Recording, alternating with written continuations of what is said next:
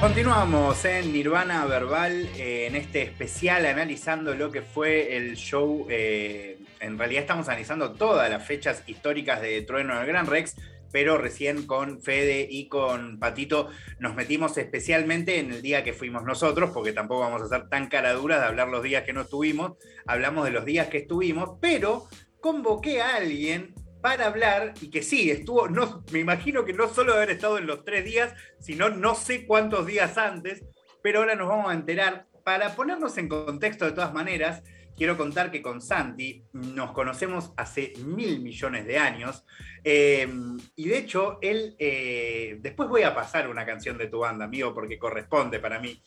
Yo lo conocí cantando en Toulouse, un bandón por otro lado, le mandamos saludos tanto a Emi y bueno, y mm, a todos los que formaban parte de esa banda. Eh, y algo muy loco que eh, yo, como sabe la gente que, que escucha el programa y que me ve y que me escucha siempre en mis redes, a mí me interesa mucho, como le interesa a Fede Vareiro, todo lo que está por detrás de los artistas, ¿sí? Eh, los productores, los ingenieros, los mezcladores, porque hay algo ahí que me, me- me interesa, me resulta muy atrapante. Y soy o tengo buena onda con Juan Morando, con Piedre, un genio que trabaja con el Duco. Y me acuerdo hace un tiempito que sube una, una historia con una canción de Toulouse y le digo, ¡eh, Toulouse! Como dije, qué loco que alguien que conozco de este mundo conozca esa banda. Y me dice, amigo, pero jodeme que no sabés que Santi está trabajando con... Bueno, y de repente me enteré que alguien que conocía hace un montón de años y que había dejado de ver, estaba haciendo sonido, ahora vamos a saber hasta qué punto, con un montón de artistas, incluso de, de shows que yo había visto, que él estaba haciendo sonido y yo no tenía idea, así que Santi eh, con piano, de verdad, muchas gracias por, por tu tiempo y una locura nuestra historia, pero de verdad, gracias por, por este tiempo para charlar un ratito. ¿Qué hace Facu? No, un, un placer enorme charlar y recordar los viejos tiempos y eh, admirar los nuevos. Total. Y sabes que una de las razones por las que me gusta conocer ese pasado tuyo eh, es porque yo al menos puedo dar fe de que has tocado en lugares con un sonido, no, no estamos hablando justo de plasma, que la verdad que con lo que tenía siempre le mandaba full, al menos para hacerlo lo mejor posible, pero sí has tocado en otros lugares que, nada, me imagino con cero. Entonces, quiero saber cuánto de todo eso todo ese laburo, esa experiencia en lugares sin nada prácticamente, te sirve para el día de hoy.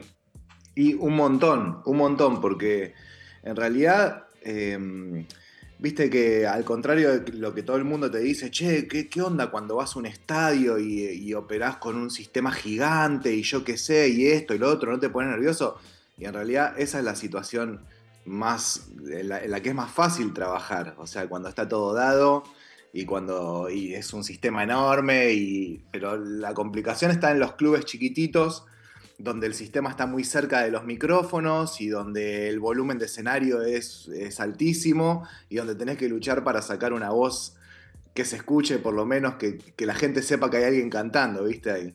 Entonces, todo eso te hace trabajar en situaciones así que no son las mejores, te hace que después cuando está todo bien, digamos, eh, ya, ya sentís que, que te sobra, decís, ah, che, al final no era tan mal. Tengo, tengo como 11 canales más. y andan todos. Que andan todos, claro. todos. No, Claro, increíble, claro. amigo. Y sí, ¿Y- sí, y porque ¿Cuál aparte- es exactamente? Sí, no, por favor, sí, sí. No, que yo laburé también en esas situaciones mucho con, con- con bandas pesadas, ¿viste? Con bandas de metal. Y eso todavía es, to- to- es todavía más exigente, porque ya te digo, es una banda a todo volumen y vos tenés que hacer algo con un sistema muy chiquitito. Y bueno, para hablar un poco de tu actualidad, que además sé que laburás con muchas personas, eh, pero ¿cuál es el laburo que hiciste para el show de Trueno específicamente? Yo con Trueno soy productor técnico y soy también eh, ingeniero de, de PA, digamos, técnico de PA. Este, digamos, hago, hago la mezcla, la, la mezcla de, para la gente, digamos, ¿no? Algo Este- importantísimo, o sea, lo que nos llega a quienes estamos ahí viéndolo. Sí, sí, totalmente, claro. Es como medio tomás las decisiones de cómo tiene que ser la mezcla de- del show. Y bueno, y además todo lo que es producción técnica, digamos, el armado de, de- de todo el espectáculo, básicamente para el, el artista, ¿no? Y eh, hablando de estas fechas en particular, contame cómo fue. O sea, ustedes ya tenían la experiencia de haber eh, hecho un show, que de hecho lo estábamos escuchando hace un rato, pero sin público, con un sentido al menos artístico bastante distinto eh, a, lo que yo al menos pude ver en vivo. ¿Cómo, cómo fue toda esta planificación? Y surge a partir de la necesidad de Mateo de tocar los temas de otra forma. O sea, llega un momento en el cual, viste, hay un interés, digamos, en, ver qué pasa con las canciones, a ver qué, pasa con esas canciones que, tienen una estructura que es clásica de la canción que a todos nos gusta y, de, la canción clásica de estrofa, de pre, estribillo, eh, parte media, ¿viste?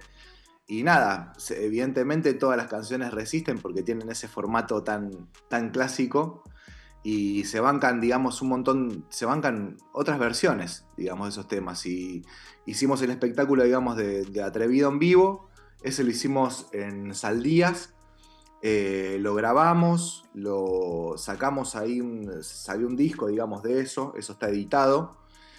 Y obviamente terminó el show y todos se quedaron así mirándose, se cortó la cámara y dijeron, esto tenemos que hacerlo en vivo. Pero en ese momento todavía estaba todo cerrado. Así que no, no, no podíamos, no teníamos la, posibilidad. Apenas vimos que se abrió una puerta y yo qué sé. Tratamos de hacerlo en mayo, se cerró y se pasó ahora para septiembre, en el cual finalmente pudimos y bueno, pasaron estos tres shows de los cuales vos viste. El primero, vos viste, digamos, el, asesino, el que estábamos todos, viste, así, tipo agarrados de la consola, eh, deseando que, salga lo mejor posible, pero es un show grande que, se hizo, viste, que era la primera vez que se hacía. Se notaba que la energía estaba, estaba al taco, en todo plano, ¿no? Eh, eh, era como todo, la gente que estaba ahí, muchos teniendo nuestro primer show con ese volumen, eh, y, me imagino que también desde su punto de vista haber sido muy emocionante, no solo por poder planear un show de esa magnitud, sino por poder compartirlo con tanta gente, porque eh, finalmente terminó habiendo incluso creo que más gente en vivo de lo que creo que se podían vender cuando, cuando apenas se lanzó la fecha, o sea, terminó no, no estando completo, pero casi completo, ¿no? Sí, sí, sí, aparte una energía increíble. A mí lo que me pasa es que en todos los shows que, empecé a hacer ahora después de la pandemia, siempre noto como que hay unas ganas enormes de, celebrar, ¿viste? De, ver un show, de pasarla bien, de ver música en vivo. Y eso también es un plus, te este, juro que es un plus y se siente ahí. Y se sintió estos tres días, o sea, ya el primero, el segundo, el tercero, el tres, fueron, fueron digamos, fueron tres, tres shows así para, para nosotros internamente, como diferentes, cada uno con sus cosas pero siempre, digamos, lo que, lo que fue así como una constante fue las ganas de la gente de estar ahí y de, verlo. Aparte, el público de Mateo es un público que lo sigue desde muy chico a él. O sea, que creció con él. y que es su público. Que es su público, digamos, que, y, eso es un montón de años. Crecen, eh, o sea, ¿me entendés? Crecen al mismo tiempo que él. Y de repente todos esos logros un poco como que lo toman como, no sé, como una cuestión también de logro, ¿no? De, uno mismo también, digo, de, poder ver al artista que conociste de chiquito y decir, bueno, yo lo vi siempre, ¿me entendés? Vi, todo el crecimiento. Y eso es como que en, el show se nota un montón y, eso me parece ayudó también a que, no sé, fue esa, esa energía que se retroalimentó. Y acá ya pidiéndote un, casi un análisis, porque sé que, como bien decía, vos también sos músico, no, no, solo te dedicas a, esto que haces ahora, eh, va, hace bastante tiempo, pero, pero quiero saber vos cómo lo viste. Hace un rato hablábamos con Fede Vareiro de, cómo se nota, como una conexión entre la banda y él, eh, como una cosa de la banda eh, apoyándose, perdón, de Trueno apoyándose en la banda y la banda también apoyándose en la capacidad de Trueno, que es enorme, o sea, pocas veces vi manejarse un rapper eh, argentino eh, y hablando en español con, ese nivel de soltura, siempre cayendo con la banda, con un oído enorme, además con, ese nivel de griterío y todo. Em, pero, pero contá un poco desde, desde tu punto de vista también, ¿no? Eh, porque me imagino que debe ser todo muy, muy diferente con, la banda y se notaba eso, como mucha conexión. Sí, y aparte eh, eh, es, lo que vos decís, o sea, yo siento como que particularmente con Mateo y también con otros artistas, pasa que me emociona ver en tiempo real lo que está pasando. Y eso son crecimientos a, cada, a cada momento, es un crecimiento que ves constantemente. Y este con banda es uno de ellos, son esos momentos que de repente yo a Truenito, o sea, laburo con él hace dos años más o menos, digamos, vi shows de boliches, shows de esto, de lo otro, hicimos una gira por España, digamos, ya estoy recontra acostumbrado a verlo, eh, actuar en vivo, y sin embargo, siempre sube la vara, siempre, o sea, y no es fácil, digamos, nosotros, como vos decís, o sea, somos músicos y, digo, y estamos acostumbrados al hecho de, ensayar, pero esta generación nueva de músicos es completamente diferente, viene de otro lado. Y la experiencia de tocar en vivo en una banda probablemente eh, sea que nunca antes haya, haya existido esa cuestión de sala de ensayo, de escucharte, de escuchar que hay un tipo tocando y no una pista que es siempre igual. Y vos y Mateo se subió de toque, ahí se subió de toque y es increíble. A mí no sé, a mí me emociona bastante eh, poder ver esto en tiempo real y haber estado ahí me parece increíble, o sea, me parece que la fusión de la banda, la banda es una banda increíble, o sea, los músicos son tremendos y, desde mi lugar de sonidista también es un privilegio poner, apretar eso, ¿viste? Y trasladar toda esa energía que está ahí arriba, eh, como yo creo que tendría que escucharse ese show. Primero quiero repreguntarte un poco sobre esto, me parece súper emocionante. Eh, esto que yo también lo vivo como espectador y como seguidor de ellos, vos mucho más directamente. Eh, no, no, es la única persona con la que trabajás del mundo actual, de todos estos genios que, la están rompiendo toda. Eh, pero, pero me imagino que realmente debe ser muy loco porque eso, o sea, genera un nivel de crecimiento muy grande en muy poco tiempo. Eh, eh, es, inexplicable, ¿no? Como eh, yo me acuerdo de, también de haber visto cómo arrancó de repente Duki y después verlo dos, tres años después, lo mismo con Kazu, lo mismo con Easy. Es como que son gente que, evidentemente parece que su ADN estuviese en la evolución musical. Es increíble, es increíble. Yo, es, pero aparte, en, en todo lo que tiene que ver con un performer, o sea, de repente ves que crecen a pasos agigantados y además no solo crecen, los ves en, digo, que ya lo que, lo que hacen es asesino. O sea, vos, mismo, vos lo dijiste, o sea, la escena de trueno en vivo te mata. O sea, cómo ocupa el escenario. Y me parece que tiene 19 años. tiene 19 años y es tremendo. Y, y, los ves a todos, digamos, todos ellos son, en muy poco tiempo aprendieron a ser unos performers que los ves en vivo y tienen un aplomo. Vos lo ves a Duki caminando por el escenario y parece que se va rompiendo, ¿viste? Tiene un aplomo él, una. Sí, sí, re. Es increíble verlo. Y yo ya te digo también, ponele. Con ellos trabajo más o menos con estos artistas desde 2018, que empezó, digamos, como empezaron a salir a tocar. Claro. Fuera de boliches, o sea, yo como en 2017 fue como toda la etapa de boliches y después cuando empiezan a tocar en teatros, empiezan como a tratar de buscar gente que, bueno, che, vos haces sonido, sí, bueno, dale, vení y, lo hacemos, ¿viste? Sin saber muy bien qué era lo que hacías, ¿viste? Eh, pero que, era necesario para un show un poco más grande. Y nada, o sea, vi, vi, todo ese crecimiento y es, es, es, absolutamente... Está buenísimo poder ver un recambio de vuelta, ¿me entendés? O sea, nosotros que vimos los 90 que fuimos a, Cemento, a ver toda esa cosa, esa bullición. Yo me acuerdo que una vez fui a ver, eh, no fui a ver, fui a laburar a Easy en Vorterix. Y me acuerdo que... Estuve ahí. Yo vi eso. todo, el tiempo la sensación fue de eso.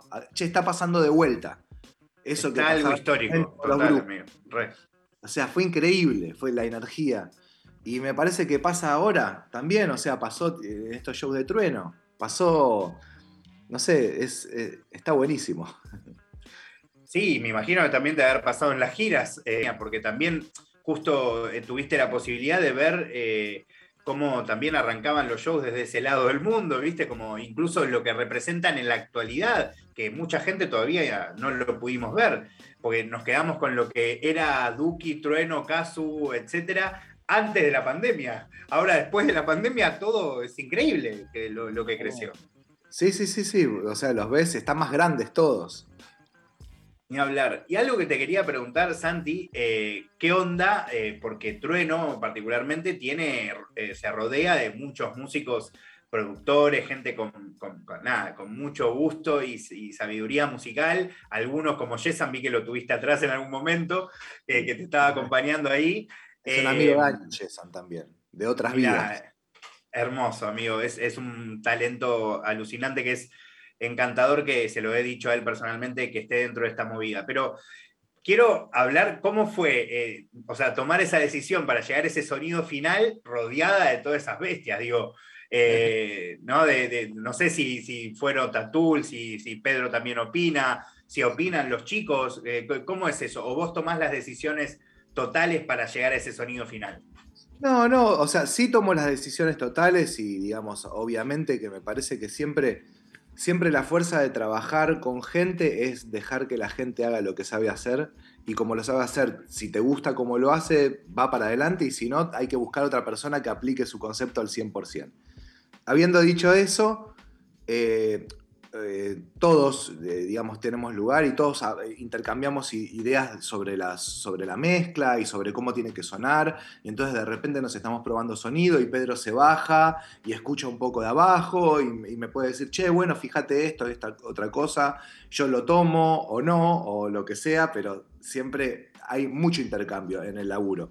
Y eso en, todas las ramas del, show de, de Trueno. O sea, yo no sé, eh, tenemos que armar el show y nos juntamos, ¿me entendés?, con el puestista y nos juntamos con el Dorado, que hace las tapas y todo el concepto y demás, y con Rodo, que es el iluminador, che, bueno, ¿qué hacemos? Hacemos un Zoom como ahora, sí. Empezamos a tirar ideas, ¿viste? Che, bueno, esto, esto, otro. Che, Mateo nos había pedido esto, listo, perfecto. Pero, y, y digamos, nada, todos como cada uno hace lo que sabe hacer, pero hablamos mucho entre nosotros. Y la verdad es que la mejor, yo que sé, estaban todos ahí y yo creo que a todos les gustó por lo menos haber escuchado las canciones bien fuerte. bueno, un poco de eso te quería preguntar, ¿qué onda el volumen? Porque recién con, con, Pato Festa yo le tiré como mi idea de que en algún punto también había, el volumen tenía que superar a los gritos. Entonces, ¿qué onda el volumen? ¿Tenía que ver con eso o, o, simplemente con que querían que esté bien fuerte? Y yo, yo no, es más, o sea, una idea de cómo tenía que ser, eh, cómo se tenía que escuchar la música. Era un poco la, idea es que, y la sensación todo el tiempo es que Trueno está viniendo y patea la puerta, ¿me entendés? No pide permiso. Patea la puerta. Esa idea de, ese disparar. Yo no, como que no me lo imagino sonando tipo a un volumen re. Es como que buscamos un poco, viste, que sea sea bastante agreta en ese sentido, ¿viste? Digamos, si bien que no, sea una cosa que... Pero me parecía que las canciones tenían que sonar fuerte y todos medio pensábamos lo mismo. Este, y bueno, creo, yo que sé, aplicamos, aplicamos esa, esa lógica. Después eh, hubo gente que le gustó, hubo gente que no. Digo, la, abuela de Trueno me dijo, la banda estaba muy fuerte, me dijo. Divina, Este, nada, nada, pero eh, le digo en chiste, pero eh, creo, que, creo que en general la gente se fue contenta con el show. Y algunas preguntas más. Por ejemplo, ¿modifica mucho desde tu lugar eh, cuando van intervenciones? Por ejemplo, el último día que tuviste a Clan, a Stuart, a Woz, a Acru, a Duki ¿O es igual que cuando tenés la banda, si se quiere, tradicional? No, modifica porque cambia las dinámicas de la banda. O sea, no sé, yo sentí que, esta sangría que se hizo en este tercer show fue una sangría completamente desbordada. Todos tocaron muchísimo más, más fuerte. O sea, se me vinieron encima todos, ¿entendés? En la mezcla. Este, y porque era porque estaba vos ahí saltando y la gente se prendió fuego y, él tiene una energía increíble y estaba también Facu eh, tocando la viola eh, y fue, y yo que sé, modifica porque eso, modifica la dinámica, ¿viste? Claro, claro, incluso a nivel energético eso. Totalmente, a nivel energético y también está buenísimo escuchar, tener la voz de la persona que cantó ahí, yo es la primera vez que, mezclo Sangría con Woz y que mezclo Panamá con Duki. Este, y bueno, y Mamichula también, creo. Creo que todavía no lo habíamos hecho nunca en vivo todavía con, con, con Nick. Y es increíble ahí, o sea, es diferente que, escuchar obviamente la pista y podés aplicar otras cosas, podés meter algún efecto que siempre que escuchás la canción decís, che, acá hubiese estado bueno tal cosa, che, yo si lo mezclase pondría esto. Y ahí lo podés hacer, claro. Completamente, completamente. A menos que tengas al manager al lado que te diga que no. Le mandamos un saludo a Yersa. Eh, qué grande, Jota. Eh, amigo, eh, la verdad que me, me, flasha mucho lo, que estés, lo que estás haciendo. Me, me, encanta también, eh, honestamente, más allá de conocerte o no, porque es la primera vez que hablamos cara a cara, bueno, cuando nos vimos en FMS un ratito, pero eh, que hablamos un rato largo, eh, y la verdad que el sonido fue increíble, o sea, saber que además eso estaba hecho por vos, te lo digo de corazón, no tengo por qué mentirte, se escuchaba increíble, o sea, estaba muy fuerte pero se escuchaba muy bien, o sea, no, no había nada saturado, o sea, todo se entendía fácilmente y, supongo que ese era tu, objetivo, ¿no? Como que fuera, que te volara la peluca, pero que a la vez uno no, se sintiera incómodo, que pudiese meterse en el show, ¿no? Totalmente, es como me gusta escuchar también a mí los shows, yo que sé, yo, yo soy como medio vieja escuela, me gusta que los shows están fuertes y fuertes bien, o sea, y bueno, un poco la idea era llegar a eso y aparte o sea, todo indica que tiene que ir para ese lado porque la banda toca así. O sea, tampoco es que uno elige e inventa nada. También, digamos, hay una cosa, hay una flecha enorme que te dice, anda para allá. O sea, si la banda tipo tocase Yuye, le pegase así despacito y, todos tocasen bajito y yo qué sé, y tuviesen un montón de dinámicas, eh, bueno, lo, lo así, pero son todos, tocan fuerte. Tiene que sonar fuerte eso. Súper fuerte. para eso, claro, claro. Es así. Es, es, un elemento, digamos, del show el volumen. Y también eso es un show agresivo, ¿viste? La puesta es agresiva, la puesta de luces, eh, la pantalla, ¿viste? Las imágenes, todo es una cosa que, que, no es así como, che, bueno, vení, ¿viste? Está todo bien. Sí, está todo re bien, pero vamos con energía, ¿viste? Vamos y ahora, amigo, te hago la última, eh, que me da muchísima curiosidad saber que, o que cuentes tu, experiencia. Primero en el show de Trueno, pero en general, ¿qué onda el tema de la voz? Primero porque se nota que Trueno canta hermoso, o sea, se nota que necesita muy poco filtro, ¿no? Eh, pero a la vez también quiero tu, expertise de, laburar en este nuevo mundo con, con Tune, ¿no? ¿Qué onda todo, ese, ese mundo ahí en, las consolas y con el sonido? con, esa cosa que se agregó, si bien estuvo hace muchos años, hace poco tiempo que se usa directamente en los filtros, en los micrófonos o en las compus, ¿no? Es algo realmente nuevo. Sí, totalmente. Y tuvimos medio que ir averiguando eh, cómo hacerlo. O sea, nosotros, vos pensás que ya en 2018 empezamos a hacer shows así seriamente. Antes los chicos iban y se metían en la interfaz de, su, del DJ y salían por dos canales y lo hacían todo ahí. Después empezamos a ver, che, ¿cómo, ¿cómo hacemos para que suene mejor esto, digamos, para que la voz puede, viste, para tener un poco más de control sobre eso? Y ahí compramos un, aparato que se llama LB1, que es como una, una, consola, así que tiene muy buen audio, y era enorme y lo llevábamos para todos lados. Y después, nada, empezó, empezó a aparecer lo, que es el sistema, lo que se llama el sistema de playback, está bien, que ahora, digamos, se usan todos los shows, pero no playback como antes, viste, que era el tipo que movía la boca, sino que son todas las pistas que están de apoyo atrás en, el espectáculo, viste. Y todo eso corre en paralelo con el proceso de la voz. Entonces, yo, eh, el autotune, ya hoy en día ya ni, hay que, ni entra en discusión, digamos, es, es la distorsión de la guitarra de rock, digamos. ni hablar. Es un efecto que, yo qué sé, es como decir, no sé, eh, escuchar la guitarra de Johnny Ramón sin, sin distorsión. Total, sí, como estar en contra del guagua, sí, pero bueno.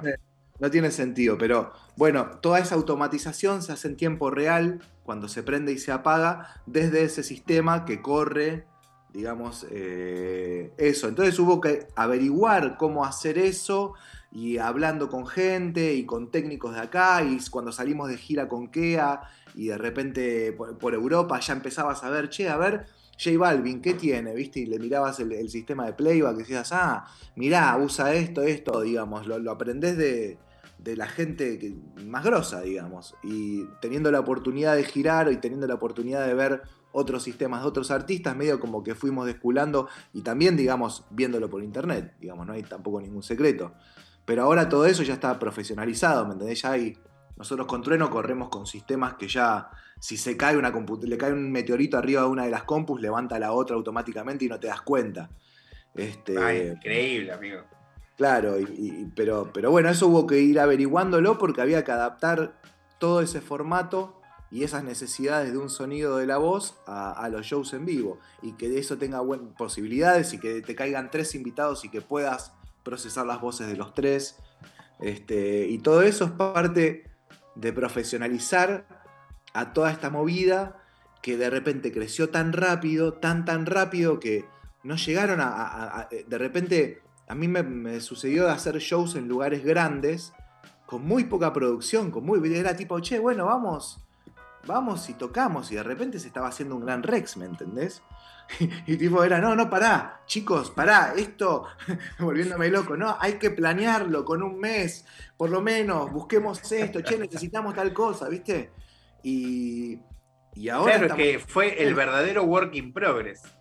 Total, claro, claro, y, y cómo, cómo hacerlo profesional, y ahora todos se están profesionalizando, todos, vos vas a ver un show de Woz, vas a ver un show de Acru, vas a ver un show de Duki, vas a ver un show de Kazu, de todos, de Easy, y ya, viste las veces, ah, no, ahora se escucha bien la voz, ah, che, suena zarpado, che, ah, eh, eh, es como que crecieron demasiado rápido y ahora están ya bien parados, digamos, para hacer un show que lo podés ir a hacer afuera y está todo bien. Bueno, y ahora te hago la última, porque con cada cosa que me decís me da manija de preguntarte otra cosa, que es, hacemos un top 3 de shows que hayas visto por tus giras, obviamente no de la gente con la que vos laburabas, como recién nombraste el de Balvin, que te hayan eh, servido, ¿no? Para, para tu laburo, que te haya servido poder verlos, ver cómo funcionaba. Sí, bueno, mira, por ejemplo, ahora en, ¿cómo es? En Made in America, más o menos, ese, festival al que fuiste, ¿eh? Más o menos. no, no, una locura, por ejemplo, pero vi una banda under de Filadelfia que en este momento no me, acuerdo el nombre que tocó antes que nosotros. Y me volvió loco. O sea, la verdad, lo vi, pero me volvió loco en el sentido de ver una banda under. ¿Cómo es hacer los, los pibitos, los pibes de 19, 20 años? Que la rompían increíble. Y ahora no me acuerdo cómo se llamaban. Ya me voy a acordar. No, me voy a acordar. Y si no, otro día lo buscas y me lo mandás y, lo decís. Bueno, después eso, verlo a Balvin, eh, eh, me cayó una ficha enorme cuando lo vi a Balvin en un festival en Polonia. En Polonia, en el norte de Polonia, en un lugar llamado Godiania. Y vos decís, bueno, de repente vi 70.000 polacos eh, enloquecidos, bailando reggaetón y tipo me cayó una ficha como que dije, ah, ok, esto se está internacionalizando zarpado, o sea, todo mal. Entonces era una cosa que nada que ver. Y a ver, ¿para quiénes más vimos? Bueno, eh, en la gira pasada también vimos a Travis en un lugar. No me volvió loco Travis, eh, te juro, no, no, no, fue algo que. Y fue como medio general. Como que Pero lo viste más, tipo en un, en un boliche, ¿no? Eh, no. ¿O fue, ¿O fue festival? No, otra vez lo vimos en un festival. Ah. En un festival donde fue. Eh, yo no sé si en el Balatón Sound Festival, que era en, Hungría, creo, en un lago de Hungría. Este. O por ahí lo vimos, que me acuerdo que volvimos al hotel y después volvimos a ir a ver el show y fue tremendo. Y perdón, me vas a mandar a piñas, pero quiero, ahora sí, de verdad te juro que es la última, pero ¿qué onda eh, esa situación que has vivido eh, con Casu, creo, con Kea, vos recordame si con alguno más, de tocar en lugares eh, con un idioma completamente distinto al, de ellos, ¿no? ¿Qué onda eso? Increíble. Por ejemplo, cuando hicimos la, gira con Kea, la gente ponerle se volvía loca cuando tocaban Hit Boy. Mira. Se volvía loca, se volvía loca. Tipo, empezaba la, intro, ¿viste? Y, tipo, no sé, tocamos, por ejemplo, en, Suecia, en Estocolmo, en el estadio. Este, y, una locura, yo qué sé, como que les, les gusta, no sé, les gusta, tipo, les gusta cómo suena eh, el, rap, el, rap en un idioma que es una cosa rara, pero que queda bien. Y aparte los pibes tienen una actitud, una actitud tremenda, entonces yo que sé, salen, agitan y conectan y, la verdad es que en general siempre... Con estuviste directamente rodeado de yankees y raperos, porque además era una, un festival recontra mega hip hop. Zarpado, zarpado, zarpado. Este, y aparte en un lugar así como Filadelfia, viste, que es bien eso, cultura hip hop total, mal. Este, y bueno, y está bueno, ahí ves realmente cómo es que tiene que ser. Y cómo, yo qué sé, y ahí ves y escuchás los shows y suenan súper fuerte. Pero súper fuerte, o sea, es, una locura. Entonces ahí tipo, ah, ok, ok, esto entonces tiene que sonar así, evidentemente, ¿viste? Si lo vengo a ver acá la cuna de la cuestión, bueno, llevémonos un poquito de eso. Bueno, Santi, de verdad te agradezco por todo este tiempo. Eh, como soy fana del sonido y recontra nerd de todas estas charlas, podría seguir por horas, pero bueno, otro día nos volvemos a juntar y, hablar de, esto. Eh, de, verdad te, agradezco mucho eh, porque además, nada, nos permitís adentrarnos en toda una parte de estos shows que habitualmente no, no conocemos. Impresionante, te agradezco por invitarme a charlar y a mí me encanta hablar. Es como, como vos decías al principio, yo también soy fanático de toda la trastienda de esto. O sea, eh, empecé a laburar esto porque me acuerdo que fui a ver un show de Ramones y mi hermano me, subió a los hombros, viste, y me llevó a ver el desarme de la banda adelante y, soy fanático de todo eso, de las historias de todo. Así que me encanta hablar de esto también. Aguante, amigo. Entonces lo vamos a seguir haciendo un montón de veces más. Eh, te agradezco. Mientras le pido a mis compañeros que preparen sangría, ya que hablaste de ese momento eh, recontra extremo que, no pude vivir, pero sí lo vi por varias historias. O sea, sí lo vi rapeado por Trueno y por el genio de Camino 420. Eh, pero, pero bueno, lo vamos a poner en su versión original. Ahora sí, Santi, te despido. Eh, te agradezco y, nos vemos la próxima, ¿te parece? Gracias, Paco. Te veo la próxima en algún camarín o en algún show. Seguro nos vamos a ver más pronto de lo que imaginamos. Lo despedimos a Santi, eh, le agradecemos un montón y así se va terminando esta parte del análisis súper exhaustivo de lo que fueron los tres shows sold out de Trueno en la trastienda Comuna 4, copando absolutamente todo. Escuchamos Sangría de Trueno con Woz y seguimos con más Nirvana Verbal. Ya pasamos mil batallas.